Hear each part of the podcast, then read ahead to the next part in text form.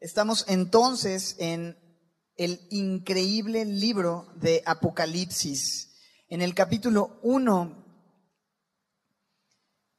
en los versículos 4 al 8, un amigo pastor eh, en una sola predicación se aventó Apocalipsis capítulos 1, 2 y 3 y luego ya entró al 4 en la segunda enseñanza. Nosotros apenas vamos entrando en el versículo 4, ¿no?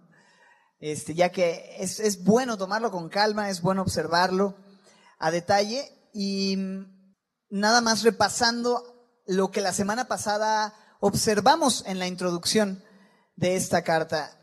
Eh, el tema central, ¿cuál es el tema central de Apocalipsis? Ah, pues qué fácil, si tu boletín te lo, te lo dice, revelando a Jesucristo, ¿va? La revelación de Jesucristo, la revelación de Jesucristo. De eso se trata, no tanto de satisfacer nuestro morbo respecto al anticristo, respecto a los sellos, el morbo del fin del mundo, sino conocer a Jesús y ver a Jesús, que Jesús nos sea revelado. En este hermoso libro, dice un autor, Apocalipsis revela la majestad y la gloria del Señor Jesucristo en canción, poesía, simbolismo y profecía. En él los cielos se abren y sus lectores ven, como vio Esteban, visiones del Hijo de Dios resucitado y glorificado. Entonces, eh, creo que es muy, muy puntual lo que dice este autor. Apocalipsis es la revelación de Jesucristo. Y revelar la identidad completa de Jesucristo trae esperanza y advertencia a los creyentes, ¿verdad? Entonces, revela a Jesucristo, trae esperanza de que él un día va a poner en orden todas las cosas y también advierte respecto a la necesidad tan imperante que tenemos de ponernos a cuentas con Dios y de eh, rendirnos a su señorío y a su majestad. Una cosa importante a mencionar es que el libro de Apocalipsis fue escrito a, en el versículo 1 dice que fue escrito para manifestar a quienes. Versículo 1, a quienes a sus siervos, de manera que si tú quieres entender el libro de Apocalipsis necesitas convertirte en un siervo. Tienes que rendirte al señorío de Jesucristo reconociéndote como su siervo. Una persona que no se ha rendido a Jesucristo es una persona que no va a entender Apocalipsis, que para él va a ser un libro simplemente lleno de misterio, porque la Biblia dice que aquellos hombres naturales que no tienen al Espíritu de Dios no pueden discernir las cosas del Espíritu porque para ellos son locura y no las pueden entender. De manera que si tú quieres entender Apocalipsis, te animo a que te rindas y reconozcas que Jesucristo es el Rey de Reyes, el Señor de Señores, no solo en el universo, sino que lo hagas el Rey de Reyes y Señor de Señores en tu propia vida, en tu corazón, y eso te va a ayudar a poder entonces sí entender, creo yo, no solo el libro de Apocalipsis, sino toda la Biblia. Muchas veces no entendemos la Biblia porque no nos rendimos a Dios y no humillamos nuestro corazón. Y la llave para entender la palabra de Dios es humillar nuestras vidas delante de Él, reconociendo quién Él es y de esa manera Él abre nuestros ojos y nos muestra su gloria, particularmente el libro de Apocalipsis que está tan lleno de eh, símbolos y demás. Necesitamos ver a Jesús, necesitamos rendirnos a Jesús. Este libro es especial porque contiene su propia bienaventuranza o su propia bendición, así de cajón, ya incluida como, como que por default, en automático. En el verso 3 se nos dice que son bienaventurados los que leen y los que oyen las palabras de esta profecía y guardan las cosas en ella escritas porque el tiempo está cerca. Así que ya hay una bienaventuranza así de cajón, simplemente por el hecho de que tú estés aquí el día de hoy escuchando. El que lee, los que oyen y los que guardan, ¿verdad?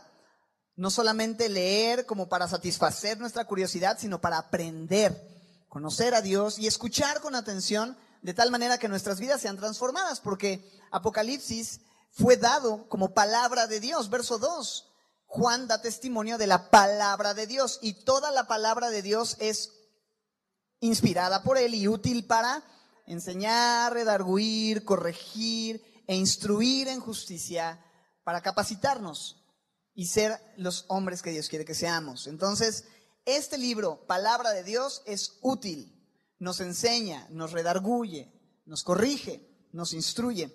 Y hay una bienaventuranza, como decíamos, pero no solamente es especial porque es un libro que tiene incluida su propia bienaventuranza, sino también es un libro especial porque tiene un bosquejo eh, pues ya incluido y que Dios mismo fue quien lo inspiró. Digamos que es un bosquejo divino.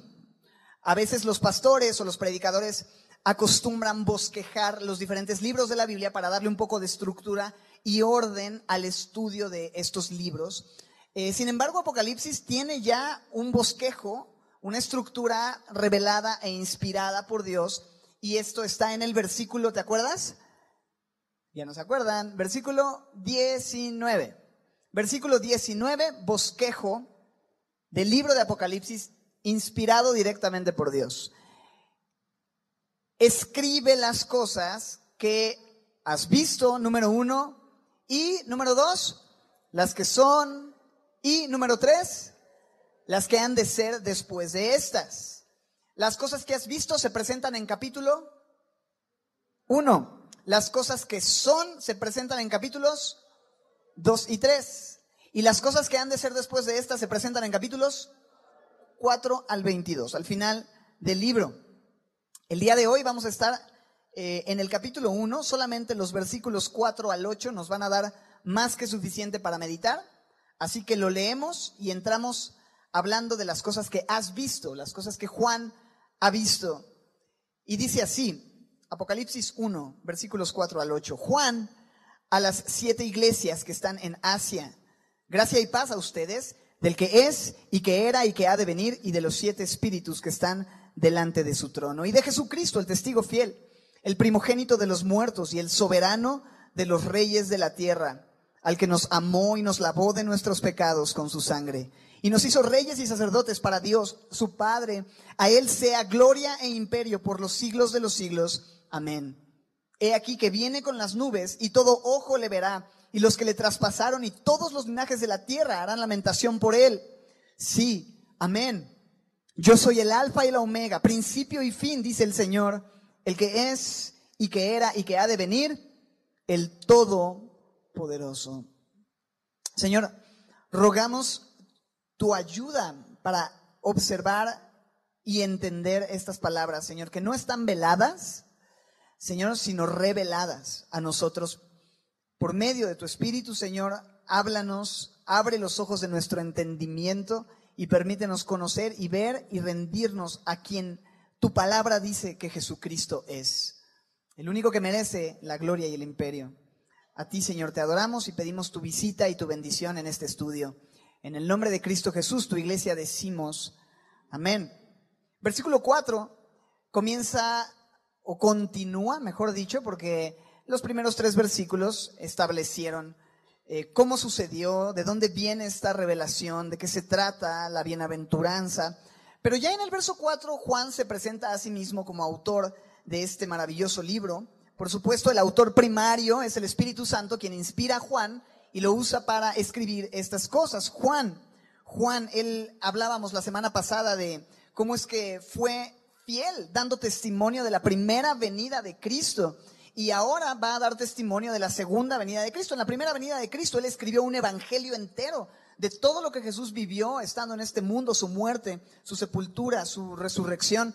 Pero también él escribió en las cartas lo que hemos visto y oído, tocante al verbo de vida, hablando de Jesús. Esto les anunciamos. Em, ahora, en Apocalipsis, él va a hablar y dar testimonio fielmente, no solo de su primera venida, algo que ya hizo, sino de su segunda venida. Y dice Juan el autor de quien ya hablábamos y la próxima semana otra vez vamos a ver cómo Juan nos cuenta que estaba en la isla de Patmos, cómo llegó ahí y demás. Pero dice Juan, el autor inspirado, a quien le fue revelado por medio de su ángel, el ángel de el Señor Jesús. ¿A quién escribe? Dice.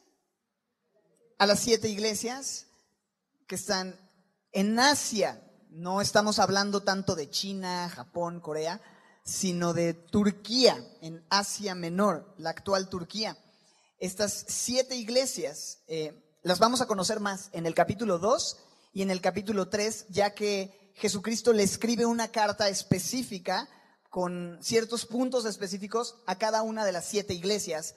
Eh, sin embargo, aquí Juan está presentando que la carta completa está destinada específicamente a siete iglesias de Asia. Dicho sea de paso, estas siete iglesias, como lo vamos a estudiar y a meditar, bien pueden representar las siete eras o siete etapas de la historia universal de la iglesia. Es decir, cada una de estas iglesias representa una etapa de la iglesia universal. Entonces, lo, increíble de eso es que si tú cambias el orden de cualquiera de esas cartas, esta idea de, de, entender las siete cartas como siete etapas de la Iglesia Universal ya no tendría sentido. Si tú mueves una un poquito antes, un poquito después, ya no cuadra. Entonces es algo que vamos a estar hablando y observando a partir del capítulo 2, cuando entremos a las cartas a las iglesias y conociendo cada iglesia y las peculiaridades de cada iglesia, de cada ciudad y por supuesto identificándonos y aplicándonos esas cartas porque fueron dadas para la iglesia en general. No solamente es para esa iglesia específica, sino que van a hablar y a confrontar temas en la iglesia local eh, en Sevilla, Santa Mónica, el día de hoy. Pero vamos a ver eso más adelante. Juan a las siete iglesias. El número siete se va a estar repitiendo, hablando de la plenitud, de algo completo, la, plenitud de la iglesia. Entonces no solamente es para las siete iglesias de Asia Menor, sino que implica para todas las iglesias en su totalidad. Somos receptores de esta información que Juan registra por medio de la visión que tuvo estando en la isla de Patmos. Así que Juan a las siete iglesias que están en Asia, gracia y paz. Viene aquí la salutación, gracia y paz. Y cada vez que hemos pasado por las diferentes cartas en el Nuevo Testamento, hemos mencionado que esta es la salutación típica en el mundo antiguo. La palabra gracia era la salutación del mundo griego y la palabra paz era la salutación del mundo hebreo. Gracia y paz implica la salutación eh, total o general del mundo antiguo. Ahora, otra cosa importante a notar ahí es que el orden, y siempre lo mencionamos, pero me gusta mucho meditar siempre en, esta, en este principio muy sencillo, pero muy bello, tú no puedes cambiar el orden para que sea paz y gracia, porque el orden está puesto ahí por el Espíritu Santo para enseñarnos el principio bíblico de que no es posible tener paz si primero no has recibido gracia. La gracia es lo número uno y de ahí viene entonces como consecuencia y resultado natural la paz. La gracia, recordamos siempre, es este regalo inmerecido que Dios nos ha dado, que con nada podemos pagar, que con nada podemos obtener, que no merecemos en absoluto, el regalo de su amor, el regalo de su bendición, el regalo de su revelación, el regalo de una relación con Él. Eso es pura gracia. No hay nada que nosotros hayamos hecho para merecer esa gracia, ¿verdad? Él nos da esta gracia y una vez que hemos recibido estas bendiciones, este amor que Él mostró en la cruz, entonces podemos tener como resultado gracia y paz, la paz como una consecuencia. Justificados pues por la fe, ¿no? Somos salvos por la fe, somos salvos por gracia, por medio de la fe, justificados pues por la fe, tenemos paz para con Dios, con quien antes estábamos enemistados por nuestro pecado y nuestra rebeldía. Estábamos enemistados con Él, pero Él decidió enviar a su Hijo Jesús como un regalo de gracia, como un regalo gratuito para que confiando en Él pudiéramos tener la paz y hacer la paz con Dios. Y estando en paz con Dios, podemos ahora sí disfrutar la paz de Dios. Una cosa es tener paz con Dios y otra cosa es tener paz de Dios. No puedes tener paz de Dios, esa paz como la que Dios mismo tiene en su trono, si primeramente no hemos hecho la paz con Dios. La paz con Dios se puede hacer aceptando la gracia aceptando que nosotros somos pecadores, que nosotros no tenemos lo que se requiere, que a nosotros no nos alcanza para estar en una correcta relación con Dios y que tenemos que recibir el regalo que Dios ofrece en su Hijo. El regalo del Padre para nosotros es la salvación en el Hijo, porque de tal manera dio, perdón, amó Dios al mundo que ha dado, dádiva, regalo, que ha dado a su Hijo, para que todo aquel que en Él cree no se pierda, más tenga vida eterna, es un regalo. Y un regalo lo puedes aceptar o lo puedes rechazar. Si tú aceptas la gracia, si tú aceptas el regalo, entonces tienes paz para... ¿Vamos bien? ¿Se entienden? Es importante entender y desglosar estos principios. Son muy, muy esenciales para nuestras vidas. Y recordarlo, aunque lo hayamos estudiado ya por 10 años, si tú quieres, Qué importante regresar al mismo punto central de nuestra fe. ¿Por qué no tengo paz? Porque quizá no estoy eh, relacionándome con Dios a partir de la gracia, ¿verdad? Quizá no tengo paz en mi vida porque en vez de gracia y paz estoy poniendo obras y paz. Y tus obras no te van a dar paz permanente. Te van a dar paz solo cuando lo hiciste bien. Pero cuando te portaste mal y cuando fallaste y cuando pecaste, no vas a tener paz, sino que van a ser obras y impaz, ¿no? Siempre paz, nunca impaz, ¿o cómo es? No. Sino que vas a tener inquietud, sino que vas a tener conflicto, vas a estar conflictuado dentro de ti, vas a estar afanado y preocupado. Gracia y paz. Fundamenta tu relación con Dios en su gracia y vas a poder vivir una vida llena de esa paz que dicho sea de paso, sobrepasa todo entendimiento, porque hay veces cuando las cosas están bien complicadas y tú no entiendes ni cómo, pero tienes la paz de Dios. Bueno, yo te puedo decir cómo es que, lo, cómo es que la tienes, porque estás viviendo en la gracia, porque sabes que todo lo que vives es un regalo de gracia, aún la prueba que estás enfrentando es gracia de Dios, es un regalo inmerecido que te está forjando, que está forjando el carácter de Cristo, y cuando tú ves las cosas a partir de la gracia, entonces puedes tener paz para con Dios. Y podríamos hacer toda una prédica solo de esas dos palabras, ¿verdad? Y seguir hablando y seguir meditando en esta verdad, pero es importante y para mí es más importante porque es la última vez, eh, eh, quizá en un buen tiempo, que nos encontramos con una salutación del Nuevo Testamento porque estamos terminando ya el Nuevo Testamento y las cartas específicamente. Todavía nos falta el Evangelio de Mateo y vamos a ver cómo nos va con eso, pero estamos viendo esta última vez gracia y paz. Y es muy importante establecernos en eso, abrazar esta verdad gracia y paz a ustedes. Ahora, ¿quién es la fuente de esta gracia y paz? Bueno, la fuente, como lo vamos a ver, ¿de quién proviene esta gracia y esta paz? Proviene de uno y de tres al mismo tiempo. ¿Cómo? Bueno, vamos a observar, versículo 4. Del que es y que era y que ha de venir, y de los siete espíritus que están delante de su trono, y Verso 5, de Jesucristo, el testigo fiel. Esta paz y esta gracia provienen del que es, que era y que ha de venir, de los siete espíritus que están delante de su trono y, verso 5, de Jesucristo, el testigo fiel.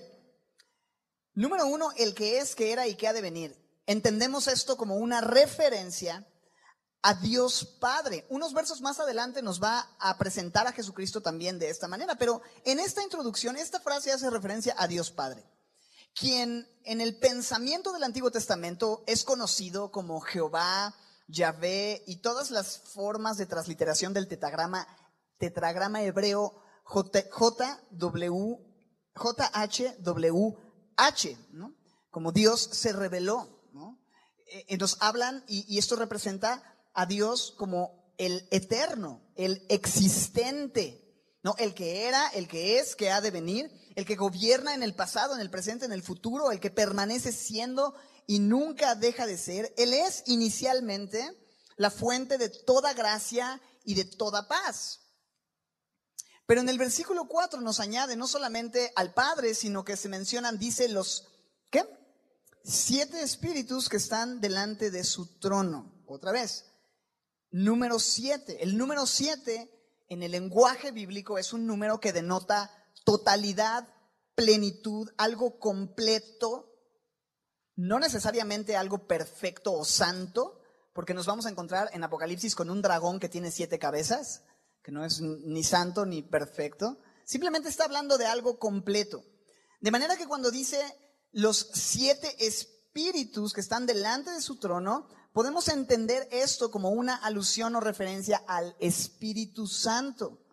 Isaías 11.2 nos habla del Espíritu de Jehová, que es espíritu de sabiduría, de inteligencia, de consejo, de poder, de conocimiento y de temor de Jehová. Isaías 11.2. Y creo yo que esta sección en, en, la frase los siete espíritus que están delante de su trono, nos, nos está hablando de esto, el Espíritu Santo, y y vemos en ello la pluralidad de Dios, Dios Padre, Dios Espíritu, pero en el verso 5 dijimos que la gracia y la paz provienen también de quién? De Jesucristo, ¿no? Entonces tenemos a Dios Padre, a Dios Espíritu, y en el versículo 5 a Dios Hijo, que es Jesucristo. Tenemos una bendición trinitaria, la otra vez, la pluralidad de Dios. Eh, vemos la Trinidad no de una forma como teología sistemática, sino simplemente en la Biblia aparece eh, estos tres que son uno, el Padre, el Espíritu Santo y el Hijo. Ahora, se deja al Hijo al final y también ahonda más en la descripción del Hijo, ya que el tema del libro de Apocalipsis es justamente la revelación de Jesucristo. Y vamos a observar eso en el verso 5 de Jesucristo y lo presenta. Y vamos a ver quién es Él, lo que Él ha hecho y lo que Él hará en los versículos 5 y 6 o 5 al 7. ¿Quién es Él? Lo que Él ha hecho y lo que Él hará. ¿Me acompañan a observar acerca de Jesucristo, de quien proviene la gracia y la paz? Bueno, la primera descripción que se utiliza en el verso 5 acerca de Jesucristo es el testigo fiel. Número uno, Jesucristo es el testigo fiel. Lo podemos entender de dos maneras. Número uno, Él es quien testifica fielmente y muestra fielmente al Padre. El que me ha visto a mí, ha visto al Padre. Él es la imagen fiel del Padre. Aquel que conoce y ve a Jesucristo puede conocer y ver el corazón y la revelación del Padre a través de Él. Testifica fielmente acerca de quién es Dios. Pero por supuesto, esta frase, esta palabra, implica verdad, implica que Él es veraz, implica que todo lo que ha dicho, todo lo que ha prometido, todo lo que Él ha profetizado, es verdad y se va a cumplir. Y hasta el día de hoy cada una de sus palabras se han cumplido al pie de la letra. Todo lo que Él ha dicho se cumplió perfectamente.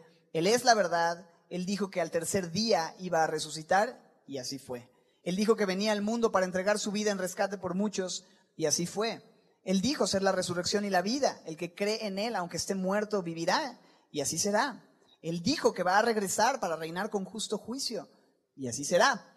Él es el testigo fiel y todo aquello que el libro de Apocalipsis contiene como profecía que Jesucristo da, que Dios revela y Jesucristo habla, se cumplirá al pie de la letra. Él es el testigo fiel, número uno. Número dos, nos dice Jesucristo el testigo fiel. ¿Qué más? Número dos, el primogénito de los muertos. Esta palabra primogénito sí se usa muchas veces en la Biblia y, culturalmente para referirse al primero en ser nacido. Yo tengo un juego con mi hijo Andrés eh, y, le digo, tú eres mi primo, ¿verdad? Y me dice, sí, génito. Ah, qué bonito. Alguna vez por ahí hice una publicación, les presento a mi primo y no salía en la cámara y de repente y volteaba mi primogénito y él. ¿No? Pero bueno, este, no sé por qué estoy diciendo eso, pero todo bien. Sí, la palabra primogénito hace referencia culturalmente y bíblicamente en muchos pasajes para hablar acerca de el, el hijo mayor, el primero nacido. Mas sin empero, no todas las veces hace una referencia necesariamente al primero nacido, sino que es una palabra que habla de el más importante el primero, primogénito, primo, primero, prioritario, preeminente, prominente, entre todos los que se han levantado de los muertos o aquellos que se van a levantar de los muertos, porque sí, ciertamente Jesús es el único que ha vuelto a vivir. Bueno, Jesús resucitó a Lázaro, ¿verdad? Jesús resucitó a la hija de Jairo, pero al resucitar o al revivir, mejor dicho, ellos volvieron a morir. Pero Jesús no, Jesús es el primero que venció a la muerte para no volver a morir. Y es el primero, el primogénito entre muchos hermanos, dice en Romanos 8:29, el primogénito entre muchos hermanos, en Colosenses habla de el primogénito de toda la creación. El sentido de esto es que Él es el más importante, el preeminente, por supuesto, el primero en resucitar para no volver a morir, pero también el más importante, quien merece el lugar prominente en la vida de todos nosotros, Jesucristo, el primogénito de los muertos. Número tres, dijimos testigo fiel, dijimos primogénito de los muertos, y después se presenta como el qué? Soberano de los reyes de la tierra. Spoiler alert, te advierto, no quiero arruinarte, pero vamos a observar en Apocalipsis que Jesús va a tomar el dominio sobre todos los reyes y va a establecer su gobierno de justicia. El día de hoy Él es rey, Él es soberano, sí, pero la esfera de dominio del Señor es en un mundo espiritual. Aún el día de hoy, en el mundo físico, en el, plano eh, terrenal, eh, pues hay, hay muchos reyes, pero la Biblia dice que Él es soberano sobre todo rey. De manera que un día Él va a instaurar ese gobierno y se hará visible ese reino invisible. Y toda rodilla, toda rodilla de todos los reyes, sin importar si son comunistas, socialistas, imperialistas, toda rodilla de todo rey se doblará y toda lengua de todo rey confesará que Jesucristo es el Señor, el Rey de Reyes para gloria de Dios Padre. Y así será. Él es el soberano de los reyes de la tierra y un día manifestará ese reino y no tardará. El que ha de venir vendrá e instaurará su reino. Así que tenemos tres descripciones acerca de quién Él es. Número uno, el testigo fiel, el primogénito de los muertos, el soberano de los reyes de la tierra. Y podemos seguir con estas características, pero me gusta observar la siguiente parte del verso 5 como lo que Él ha hecho, ¿verdad? Lo que, quien Él es, lo que Él ha hecho. ¿Y qué es lo que Él ha hecho? Dice en el verso 5, al que nos qué? Nos amó. ¿Y qué más? Y nos lavó de nuestros pecados. ¿Y qué más? Nos hizo reyes y sacerdotes para Dios, su Padre. Primero dice, quien nos amó. Ese rey poderoso, ese primogénito de los muertos, ese rey soberano, nos amó. No nada más nos miró de lejos y consideró darnos chance. Proveer de alguna manera de sacarnos del trágico problema que teníamos respecto a nuestro pecado y nuestra rebeldía y nuestra condición. No nada más fue eso, ¿verdad? Sino que nos amó. Él nos miró y vio nuestra condición y en su infinito amor y misericordia y gracia, decidió amarnos. Y simplemente la idea de pensar que el Jesucristo que revela este libro de Apocalipsis, poderoso, majestuoso y glorioso, nos ama a gente como nosotros, es algo que realmente da para meditar muchísimo. De hecho, hemos tenido series enteras hablando acerca del amor de Dios. Hay libros de la Biblia enteros que tienen su énfasis en el amor de Dios porque es realmente glorioso pensar en eso. ¿Cómo es que Dios nos ama y cuándo es que Dios nos ama? Porque pareciera que alguien puede amar a algo que es amable, en el sentido de digno de ser amado. Pero Jesucristo nos amó cuando nosotros ni amables ni mucho menos, éramos enemigos suyos, éramos éramos malos, éramos rebeldes, atentábamos en contra de Dios, escupíamos a Dios. No nos interesaba saber nada de Dios, porque el que no es conmigo es contra mí. Aunque pensáramos de nosotros como indiferencia o, indiferentes a Dios, realmente éramos enemigos. Y dice Romanos 5.8 en la NBI, que Dios demuestra su amor por nosotros en esto, en que cuando todavía éramos pecadores, Cristo murió por nosotros. Aún siendo pecadores, mientras pecábamos todavía, el Señor Jesús revela su amor. Y eso me encanta. Nos amó. Y otra cosa que llama mi atención es el tiempo del verbo. El verbo amar. ¿En qué tiempo está en nuestras Biblias? ¿Nos qué? Amó en el pasado. ¿Por qué es relevante esto? Bueno, quizá muchos cristianos vemos nuestra condición presente para medir si Dios nos ama y de alguna manera conectamos que, no sé, no, quizá Dios no me ama porque lo que estoy viviendo es muy difícil y el amor de Dios lo conectamos con mi circunstancia y entonces como que siento que Dios realmente no me ama. Pero para ver el amor de Dios no hace falta tanto ver en el presente, que si pones atención al presente te vas a dar cuenta del amor tan infinito que Dios tiene el día de hoy por ti. Pero creo que es esencialmente el amor de Dios lo podemos ver y entender cuando miramos al pasado. Cuando tú y yo volteamos atrás y vemos la cruz del Calvario, este evento que hace dos mil años cambió el rumbo de la historia y cambió el rumbo de nuestras vidas, donde Jesús tenía nuestro nombre en su mente, donde Jesús sabía que estaba yendo a morir por nosotros. Y entonces ver ese evento pasado tiene que llenarnos de asombro para decir, Señor, nos amas, nos, nos has amado, nos has amado porque nos amó. Y es increíble que nos amó a pesar de lo que somos. Él sabía la clase de gente que éramos y nos decidió amar. Mucho antes de que nosotros hubiéramos nacido, Él ya sabía cómo seríamos y nos amó. Y entonces puedo saber que si Él me amó, hoy me está amando y nada me va a separar en el futuro, nada me podrá en el futuro separar del amor de Dios que es en Cristo Jesús. No solamente me ama, sino dice ahí al que nos amó y nos lavó. ¿Te fijas? La demostración de ese amor está en que Él nos lavó. ¿Y cómo nos lavó? Con su sangre. Me gusta el orden, porque no es al que nos lavó y nos amó, ¿verdad? Porque por muchos de nosotros es, mira, sí está muy apestoso. Primero lo lavo y ya después lo amo. El Señor no piensa de esa manera. Él nos ama y nos recibe como estamos, como somos, pero nos ama demasiado para dejarnos como somos y como estamos. Nos lava.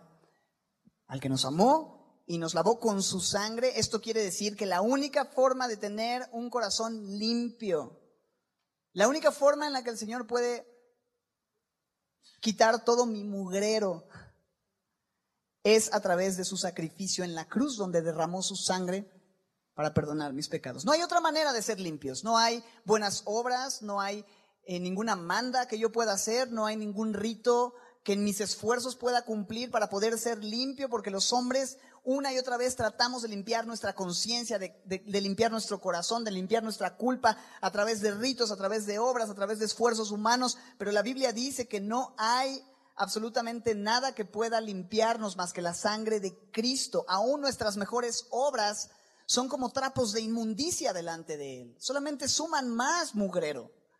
Es un esfuerzo. El, querer justificarme y limpiarme aparte de la obra de Cristo es añadirle más pecado a mi pecado. Es decirle, no es suficiente lo que hiciste en la cruz del Calvario, yo voy a obtener mi propia limpieza y es sumar más pecado porque de por sí ya estoy sucio y ahora confiando en mí es rechazarlo a Él y es más pecado todavía. La única forma de ser limpios es por medio de la sangre de su Hijo, por medio de la obra que Él hizo en la cruz del Calvario, en donde dice la Biblia que Él derramó su sangre para limpiar nuestros pecados. Esta es mi sangre del nuevo pacto. Y debemos beber la copa pensando eso, que la sangre derramada es una sangre que tiene que ver no con la limpieza temporal de sacrificios animales, sino con la limpieza permanente del Cordero de Dios que quita el pecado del mundo y derramó su sangre por nosotros, que es Cristo Jesús. Fuera de Él no hay sacrificio que podamos ofrecer para ser limpios. Al que nos amó y nos lavó con su sangre, hasta ahí ya sería suficiente de decir quién es Él, lo que Él ha hecho, pero continúa en el versículo 6. Y no solo eso, dice, y aparte de todo, nos hizo reyes y sacerdotes para Dios su Padre. Esto es increíble. Nos hizo reyes y sacerdotes. No solamente nos puso en una posición de, ok, no culpable, pero vas a ser solamente mi siervo. Jesús dice, ya no les llamaré siervos, sino les llamaré amigos. Y no solamente amigos, sino hijos adoptados como hijos de Dios. Y no solamente hijos, sino reyes, sentados a la mesa del rey, parte de la familia real, siendo nosotros junto con él reyes y sacerdotes. Esto es maravilloso. Yo sé que me has escuchado y has escuchado en Semilla mucho esta doctrina de la rata inmunda, ¿no? Que es una doctrina que, bueno, una enseñanza un principio que eh, pues algunos pastores hemos abrazado o hemos enseñado entre las diferentes semillas y demás. Eh, particularmente el pastor Heriberto habla mucho de esto y a mí siempre me ha impactado y, me hace bien recordar siempre mi condición en la carne. Soy una rata inmunda y dice mi suegro, pobres ratas, ¿qué hicieron? Somos peores que eso, ¿no? Pero bueno, el, el principio es ese, en la carne, en mi carne no mora el bien. Y Pablo estaba consciente de su condición en la carne. Cuando él dice, palabra fiel y digna de ser recibida por todos, que Cristo Jesús vino al mundo para salvar a los pecadores de los cuales yo, no dice era, dice yo soy el primero. Él está consciente de su presente condición y necesidad de un Salvador. Todos nosotros en la carne estamos batallando con eso. Todos nosotros estamos pecando o tenemos esta inclinación al pecado y si no pecamos es porque el Espíritu Santo nos guarda y nos dirige y nos permite vivir una vida por encima de esa naturaleza esencial que hay por lo que heredamos de Adán y Eva. Pero ciertamente aún en nuestra carne no mora el bien. Y Pablo decía al final del verso 7 que él todavía estaba batallando y, con sus miembros servía la ley del pecado, aunque él quería eh, en su mente agradar a Dios. Después viene el capítulo 8 y muestra cómo por el Espíritu se puede vivir una vida así, como ya lo mencioné. Pero ¿cuál es el punto? A veces hacemos mucho énfasis solamente en eso, ¿no? En la rata inmunda y se nos olvida lo que la Biblia también dice acerca de nuestra nueva identidad en Cristo. La Biblia nos dice esto, somos reyes y sacerdotes, pero para Dios su Padre, ¿ok? Es muy importante, sunráyale el para Dios, sunráyale bien el para Dios. Porque no es para mí, no es, oh, soy rey para que todos me vean y me exalten y se postren ante mí, ¿verdad? Ni, ni, ni sacerdotes para yo hacer mi voluntad y manipular las cosas a mi conveniencia y demandar para mí ofrendas o algo por el estilo. Somos reyes y sacerdotes en el sentido en el que pertenecemos a la familia real y creo también somos reyes o seremos reyes en el sentido en el que un día Él nos va a permitir reinar junto con Él en el milenio. Estos mil años de paz y prosperidad donde Jesucristo va a reinar y nosotros vamos a reinar con Él en ese sentido. Pero también habla de sacerdotes. Y un sacerdote culturalmente lo entendemos como alguien vestido de una forma específica, que pareciera que tiene palancas con Dios, ¿no? que se porta mejor que nosotros, a veces no tanto.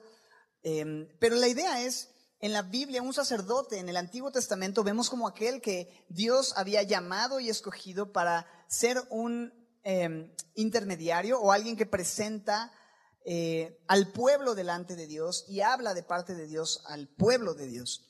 Y particularmente la imagen o la persona del sumo sacerdote, que era este hombre, que tenía acceso a la al lugar santísimo, este lugar especial en donde una vez al año el sumo sacerdote entraba habiendo, eh, habiéndose purificado y, venía a ofrecer eh, cierto sacrificio en este lugar. La presencia de Dios estaba ahí. Si el sacerdote no se habría purificado bien, podría caer muerto. Y esto sucedía solo una persona una vez al año. La Biblia nos dice a todos aquellos que hemos sido hechos por Él en su misericordia sacerdotes, que tenemos, todos los que hemos confiado en Él, acceso confiado al trono de su gracia, hasta la misma presencia de Dios para alcanzar misericordia y hallar gracia y el oportuno socorro. Podemos disfrutar de comunión con Dios porque cuando Jesucristo clamó consumado es en la cruz del Calvario, el velo se rasgó y esto permitió que un camino nuevo y vivo hasta la misma presencia del Padre se abriera. De manera que nosotros como sacerdotes podemos tener y disfrutar del privilegio de comunión con Dios. El abierto ese acceso. Tenemos, dice Romanos 5, como parte de los privilegios de nuestra justificación, acceso a esta gracia en la cual estamos firmes. Acceso a esta gracia. Entonces, esto es lo que el Señor ha hecho. Nos amó, nos lavó, nos ha hecho reyes, nos ha hecho sacerdotes para Dios su Padre y después de observar todas estas bendiciones espirituales que Él ha ganado para nosotros, no puede concluir diferente el versículo 6, ¿verdad? Esta doxología, esta expresión de alabanza, concluye con la única respuesta apropiada a la luz de las increíbles bendiciones que Cristo nos ha dado a los creyentes. Y dice, a Él sea gloria e imperio por los siglos de los siglos. Amén. ¿Alguien puede decir algo distinto cuando se sabe amado, lavado y hecho un rey y un sacerdote para Dios por pura misericordia, siendo rata inmunda? Rata rey, rata con corona. ¿Alguien puede decir algo distinto a esto? A Él sea la gloria. Porque de Él, por Él y para Él son todas las cosas. Él fue el que hizo la obra, Él fue el que nos amó, Él fue el que nos lavó, Él fue el que nos reveló a Jesucristo. A Él sea gloria e imperio, el gobierno absoluto de nuestras vidas en todo sentido, le sean dadas al único que lo merece. Al único que merece la gloria por la eternidad. Entonces, la gracia y la paz provienen de quién? del Padre, el que era, el que es y el que ha de venir. Los siete espíritus que están delante de su trono, ¿quién es? El Espíritu Santo. El testigo fiel, eh, el primogénito de los muertos y el soberano de los reyes de la tierra, que es Jesucristo, el Padre, el Hijo y el Espíritu Santo. Esto es lo que Él es. Quien ha hecho cosas específicas. Nos lavó, perdón, nos amó, número uno, nos lavó, nos ha hecho reyes y sacerdotes para Dios Padre. A Él sea la gloria y el imperio por los siglos de los siglos. Amén, así sea, así sea. Vamos a ver ahora lo que hará. Ya vimos lo que hizo. ¿Qué hizo? Nos amó, nos lavó y nos hizo reyes y sacerdotes para Dios Padre. ¿Qué es lo que ahora Él va a hacer? Porque le adoramos, le reconocemos, le exaltamos y este libro revela lo que, sí, lo que ha hecho, nos recuerda lo que ha hecho, pero nos revela lo que ha de suceder, ¿verdad? Versículo 7, ¿qué es lo que Él hará? He aquí, viene con las nubes y todo ojo le verá y los que le traspasaron. Y todos los linajes de la tierra harán lamentación por Él. Sí, amén. Este versículo es brutal es brutal. Sigue hablando acerca de Jesús, está desarrollando más acerca de quién es Jesús, este testigo fiel, primogénito de los muertos, soberano de los reyes, que nos lavó y nos amó, que viene con las nubes. ¿Qué es lo que hará? Vendrá y será visible para todos. El Señor Jesús ha de venir. Ahora, creo yo que este versículo no está haciendo tanto referencia al momento donde Él venga por su iglesia, lo que conocemos como el rapto de la iglesia, sino al momento en el que Él venga con su iglesia. Esto es, ya después del rapto de la iglesia, Él nos lleva, disfrutamos de un tiempo con Él, de luna de miel si tú quieres, y después regresamos junto con Él para gobernar y reinar e instaurar ese reino milenario donde seremos reyes juntamente con Él. Pero dice ahí, viene con las nubes y todo ojo le verá. En su primera venida, no muchos, no muchos se enteraron. Pero en la segunda venida no habrá nadie que no se entere de que Jesucristo ha regresado. Lo interesante es que esto va a ser en el monte de los olivos, según la palabra de Dios. ¿Cómo le va a ser todo ojo para ver algo que sucede en el monte de los olivos? Si vivimos en Atizapán, brother, ¿no? Bueno, para empezar, yo espero que nosotros no lo veamos desde abajo, sino desde arriba, viniendo con Él, porque hemos sido llevados con Él. Pero creo que en este tiempo Juan decía, todo ojo le verá, pues quién sabe cómo va a ser eso, ¿no? Pero hoy la tecnología permite, creo yo, que este futuro regreso de Jesucristo pueda ser visible para todos y sea viral el video de su venida, la transmisión de su regreso finalmente para instaurar su reino de justicia. Cuando dice con las nubes, ¿no? Dice, he aquí que viene con las nubes. Esto podría ser tanto literal o figurado, ya que la Biblia cuando habla de las nubes eh, una de las cosas que se menciona mucho acerca de una nube de gloria es la Shekinah, que es la gloria de Dios en Éxodo, en el Antiguo Testamento, en, los, en el capítulo 13, versos 21 y 22, en Éxodo 16, 10, en Éxodo 19, 9, en Éxodo 24, 15. Em, tú puedes ahí buscar en una concordancia acerca de la Shekinah, de la gloria de Dios, y te vas a encontrar cómo es que se hace referencia a eso, la gloria de Dios en una nube. Pero también recuerdas esta nube de testigos que se menciona en Hebreos 12, después del capítulo 11, donde se presentan todos estos grandes hombres de fe.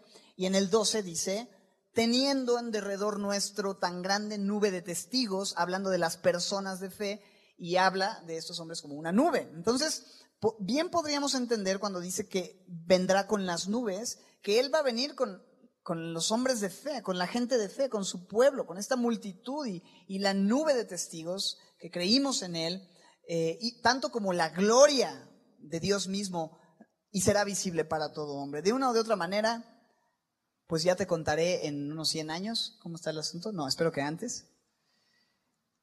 Y no será como la primera vez que nadie lo vio, sino que será eh, más que evidente para todos. Verso 7. Porque dice, todo ojo le verá y los que qué? Los que le traspasaron y todos los linajes de la tierra harán lamentación por él. Estos que le traspasaron yo no lo limitaría a los que literalmente lo traspasaron, digamos, los soldados romanos que estuvieron ahí en la crucifixión, que atravesaron su costado y horadaron sus manos y pies.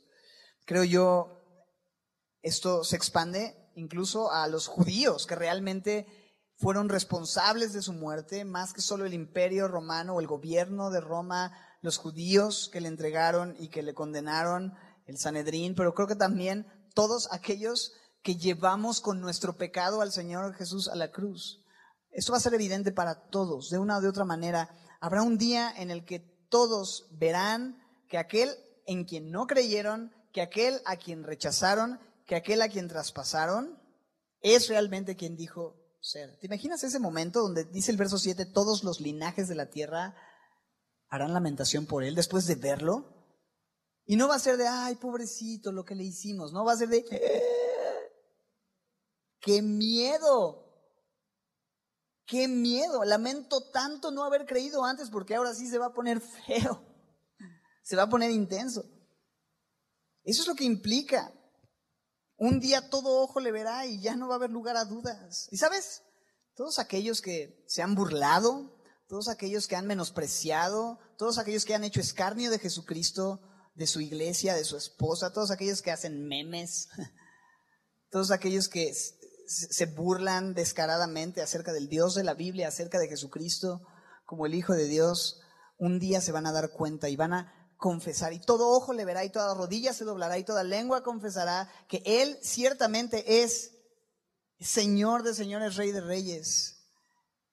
¿Y qué nos queda decir a esto? Lo que dice Juan en el verso 7, ¿verdad? Al final. Sí. Amén. Sí, que se revele el Señor.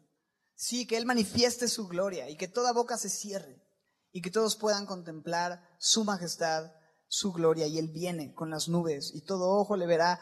En el versículo 8 vamos a concluir con esta autodescripción, esta introducción ya de Jesucristo mismo, sobre sí mismo. Esto es lo que le dice a Juan acerca de sí mismo. Y es lo que le dice a las iglesias, y es lo que nos dice a nosotros el día de hoy palabras de Jesucristo. Dice, yo soy el alfa y la omega, principio y fin. Dice el Señor, el que es y que era y que ha de venir, el alfa y la omega. Esto es increíble. Así se presenta Jesús. Alfa y omega corresponde a la primera y a la última letra del alfabeto griego. Es como si en nuestro tiempo dijera, yo soy la A a la Z. ¿no? Yo soy principio y fin. Y alguien me hacía un comentario eh, hace rato diciendo, sí, principio, el origen de todas las cosas, todo lo que existe existe por Él, por supuesto. Y fin, bueno, pues Él es infinito, no, no es como que ah, ah, termina y, Dios se muere y todos se mueren, no. E, e, es, es, más bien fin, y me gusta observarlo así como propósito, ¿no? Él es la razón y el propósito de todo lo que existe, porque de Él, por Él y para Él son todas las cosas. Eso, es increíble verlo así. Pero la idea es esa. Él es, es todo, es todo lo que existe y sucede en medio de la A a la Z es de Él, es por Él. Todo está supeditado a su plan y a su soberanía. Y me llama mucho la atención que Jesucristo diga de sí mismo ser eso, alfa y omega, principio y fin, porque Isaías 44, 6 Jehová dice de sí mismo, así dice Jehová, y su redentor, Jehová de los ejércitos. Yo soy el primero y el postrero, y fuera de mí no hay Dios. Entonces, Jesús se describe de la misma manera. ¿Cómo puede ser que haya dos primeros y dos postreros? Porque si Jesús dice, yo soy el primero y el postrero, y, el y, y Dios Jehová dice, yo soy el primero y el postrero, ¿puede haber dos primeros y dos postreros? ¿Qué significa eso, familia? Que Jesucristo es el Jehová todopoderoso del Antiguo Testamento. No como muchas sectas pseudocristianas dicen que no es así, que son diferentes personas y que Jesús es un ser creado inferior a el Jehová del Antiguo Testamento. No, mis hermanos, la Biblia deja muy claro que Jesucristo es el eterno, el existente, y dice en el verso 8, el que es, el que era, el que ha de venir. Bueno, no que esta es la descripción que vimos acerca del Padre en la bendición trinitaria que vimos en el versículo 4. Ya no entendí. ¿Quién es el que era, el que es y el que ha de venir? ¿El Padre o el Hijo? La respuesta es sí. Y yo diría sí y amén. Él es el que era, el que es, el que ha de venir de la misma naturaleza del Padre. Y termina en el verso 8 diciendo, ¿el qué? El Todopoderoso, aquel que tiene todas las cosas en sus manos, es lo que significa la palabra Todopoderoso, omnipotente, también se puede eh, traducir, Panctocráter, en el griego, Panctocráter, el que tiene todo en sus manos, control absoluto no hay nada que pueda frustrar el propósito soberano de Dios para la humanidad y para el fin de los tiempos y para el futuro glorioso que ha de, de suceder. No hay nada que pueda cambiar la historia. No hay nada que pueda impedir que lo que está escrito se cumpla, porque el testigo fiel lo ha revelado, porque Dios ha dicho cómo debe ser y Él es dueño de todo y es todopoderoso y va a hacer que suceda, porque no hay nada difícil para Dios. Este es el Dios que adoramos. Este es el Dios, el que ejerce control soberano sobre toda persona, sobre todo objeto, sobre todo suceso, de tal manera que ni aún una molécula está fuera de su dominio. El Todopoderoso. Solamente quiero terminar haciéndote algunas preguntas. ¿Has recibido la gracia de Dios y por ella tienes paz el día de hoy? ¿Es Jesucristo el testigo fiel y verdadero en tu vida?